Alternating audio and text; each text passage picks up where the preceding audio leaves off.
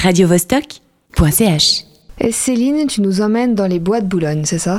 Eh oui, pour cela j'ai poussé les portes de la petite galerie Brûlart aux eaux vives. Sa dernière exposition nous plonge dans le quotidien des travailleuses du sexe transgenre dans ces célèbres bois. À peine entré, mon regard est attiré par des immenses cartons dépliés et accrochés au mur. Ce choix de support n'est pas anodin. Vous comprendrez plus tard pourquoi. Dessus, des corps nus sont peints en noir, comme des ombres qui se détachent sur des fonds très colorés rouge coquelicot, bleu turquoise, vert pomme. Les dessins représentent essentiellement des femmes ou des personnes trans.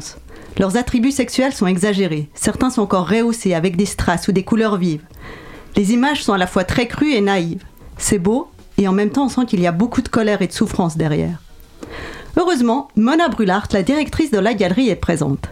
Elle vient spontanément m'éclairer sur le travail de Willis Kezi la plasticienne congolaise qui l'accueille dans ses murs. Pour la petite histoire, Mona Brulart a longtemps travaillé pour le Haut Commissariat des Nations Unies pour les réfugiés, le HCR. Elle a vécu notamment en Somalie, au Rwanda, au Burundi, en Mauritanie ou encore au Libéria. C'est à la suite d'une rencontre marquante avec la peintre sud-africaine Esther Malangou en 2019 qu'elle a eu envie d'ouvrir une galerie. Elle voulait créer un lieu pour promouvoir les artistes contemporaines de ce continent. C'est ainsi qu'est née en 2020 la galerie Brûlart à la rue des Volandes. Et comment s'est fait la rencontre avec l'artiste?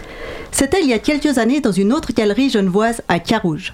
L'artiste y exposait une série de portraits de femmes sans tête. C'est un peu sa spécialité. C'est une manière pour elle de dénoncer le regard des hommes sur les femmes. Seul le corps compte. La femme ne pense pas, ne réfléchit pas, n'a pas d'idée. Mona Brulart a tout de suite été séduite par son trait de pinceau et son point de vue féministe, une posture apparemment pas si fréquente dans l'art africain. Aux eaux vives, Willis Kenzie Nyongi s'attaque à un nouveau sujet, le bois de Boulogne.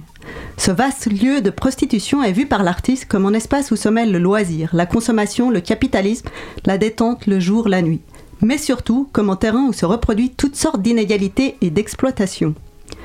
Elle a choisi cette thématique après avoir rencontré, par hasard, une travailleuse du sexe transgenre qui lui a raconté son quotidien. Willis Kezinyangui a été touchée par son histoire. Elle s'est directement identifiée à ces personnes trans, étrangères et racisées.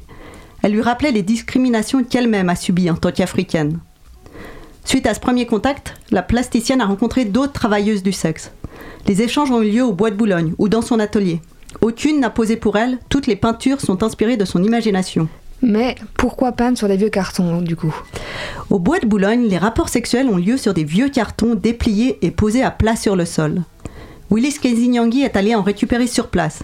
Elle a donc peint des supports qui ont été utilisés. Ses œuvres sont truffées de détails. Tous ont leur importance. On peut rester de longues minutes devant chaque tableau à essayer de tout décoder. Il y a des dizaines de petits personnages dessinés dans les corps qui rappellent sa vie à Kinshasa. Il y a aussi des messages plus ou moins ironiques écrits à, même le carton, et beaucoup d'allusions au luxe et à l'argent. Willis Kezinyangui critique cet attrait pour les marques et tout ce qui brille qu'elle voit chez beaucoup de personnes qui se prostituent. Tout au fond de la salle, deux tableaux se démarquent du reste. Sur ceux-là, les femmes ont des visages. Les œuvres s'inspirent de peintures tahitiennes de Paul Gaudien. L'artiste revisite ces scènes en dénonçant leur côté très colonial. Dans son style à elle, elle montre la vulnérabilité de ces jeunes filles de couleur face à, cet homme blanc, qui, je le rappelle, a quand même épousé une tahitienne de 13 ans. Plus de 100 ans ont passé depuis les toiles de Gaudien à Tahiti. L'époque des colonies nous paraît loin. Mais est-ce que les rapports de domination ont réellement changé pour les personnes racisées? Le parallèle que fait l'artiste avec les personnes trans et migrantes d'aujourd'hui est on ne peut plus clair. Radio -Vostok